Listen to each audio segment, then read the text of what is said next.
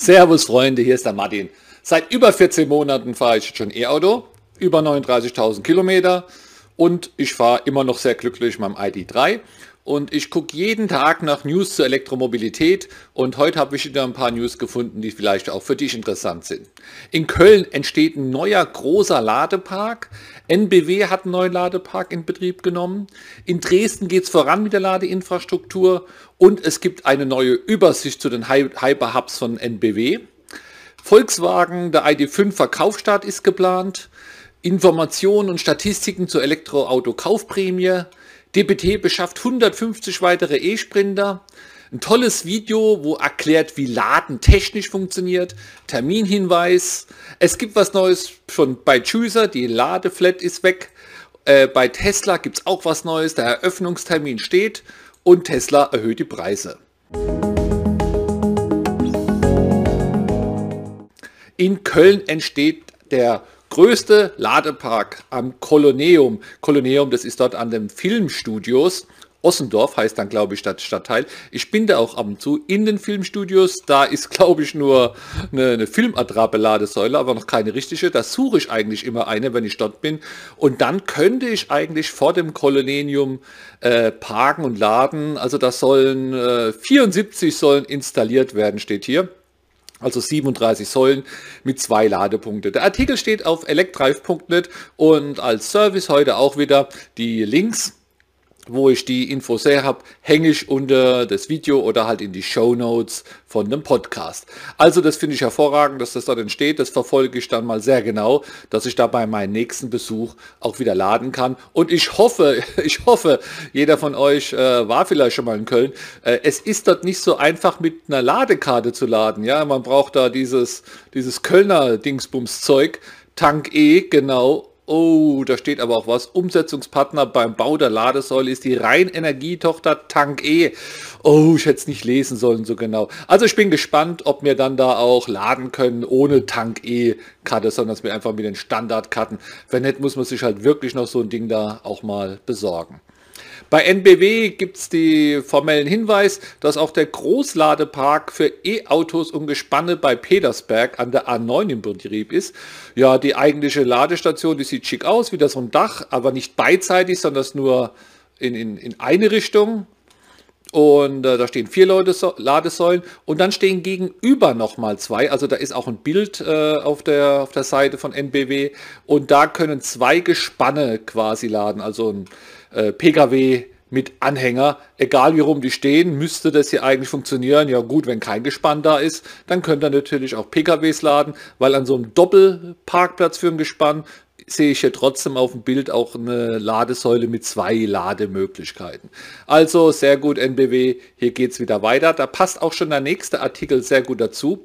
Und zwar www.schnellladepark.app hat auf, ja, was war's? Ich denke auf Facebook was gepostet. Die haben wieder analysiert und zwar die aktuelle Übersicht zu den Hyperhubs von NBW.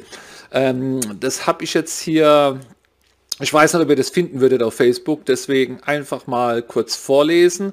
Ähm, ich mache es auch ganz schnell, es sind 2, 4, 9 Stück ein 8er in Rudesheim, ein 20er in Unterhaching, ein 16er in Wörth an der Donau, ein 20er in Erlanger, ein 52er in Kamen, ein 16er in Biesbringen, ein 8er in Erkheim, ein 24er in Eilhofen, Heilbronn und ein 12er in Petersberg, Eisenberg. Also die gibt es schon und derzeit werden gebaut, sind nochmal fünf, ein 12er in Zwickau, ein 8er in Merane, ein 20er in Lauenau, ein 8er in Orlenbach, oder Erlenbach und noch ein Achter in Herleshausen. Die sollen Anfang 22 oder ersten Halbjahr 22 fertig werden. Auch in Dresden geht es weiter mit der Ladeinfrastruktur. Und zwar wollten die dort bauen richtig viel, 400 öffentliche Ladepunkte, aber scheinbar sind die schneller vorangekommen wie geplant. Ich glaube, es war für 22, 25 geplant, aber haben da jetzt schon Ende 22 die womöglich fertig. Also finde ich gut. Ich weiß jetzt nicht, wie viel jetzt schon fertig sind, aber auf dem Bild sind auch welche zu, zu sehen. Also, wenn man wieder nach Dresden will, macht ja auch Sinn, zum VW-Werk, VW-Werk vielleicht. Da gibt es dann auch viele Ladesäulen. Apropos VW, VO, VW plant den Verkaufsstart ab April für den ID5. Naja, nicht unbedingt eine Meldung wert. Allerdings, wenn man hier weiter unten guckt, im Text steht äh, relativ, weil nicht, nicht, ah, hier steht es äh, in kursiv geschrieben. Das Modell hat aktuell mit rund vier Monaten die kürzesten Lieferzeiten der ID-Familie. Ah ja, das finde ich gut, oder? Ich habe das Auto mal konfiguriert und es auf YouTube aufgenommen. Hat mir sehr viel Spaß gemacht. Das YouTube lade ich dann demnächst hoch auf meinen YouTube-Kanal. Äh, den Link zum YouTube-Kanal, den findest du ja auch unten in den Show Notes. Es gibt Statistiken zur Elektroauto-Kaufprämie.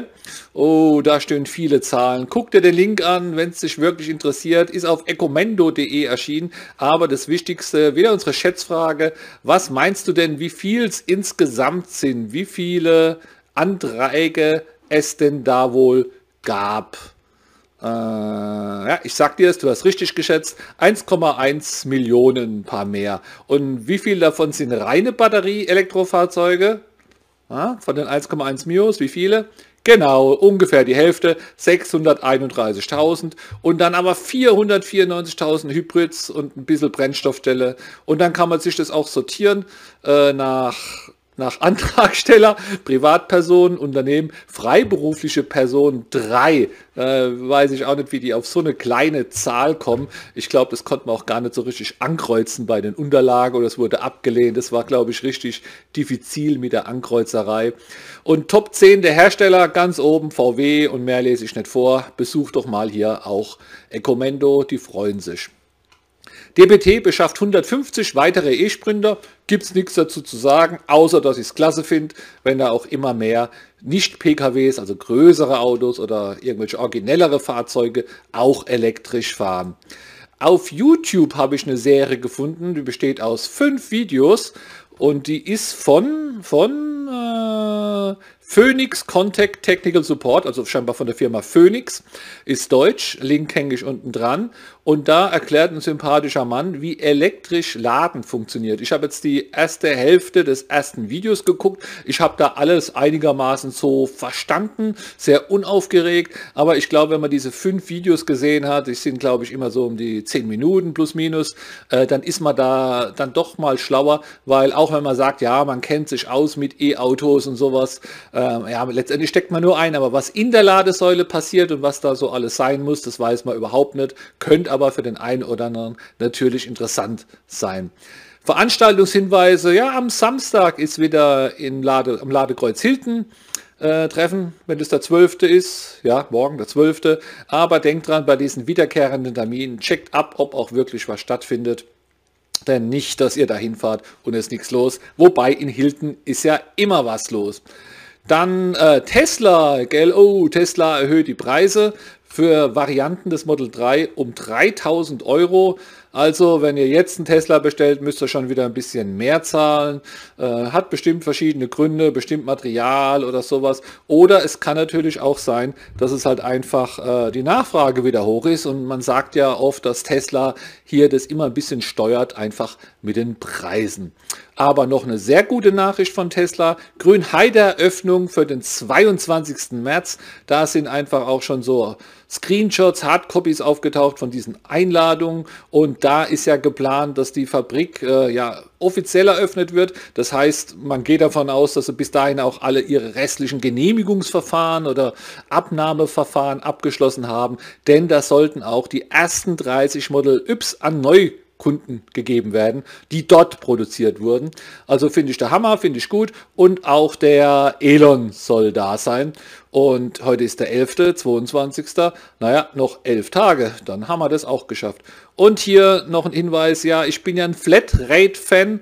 Es gab ja in Deutschland die Elva, wo Flatrates angeboten hat und Schüser. Und Elva ist schon vor ein paar Wochen haben die andere Tarife gehabt oder angeboten, wo jetzt keine Flatrate mehr dabei ist.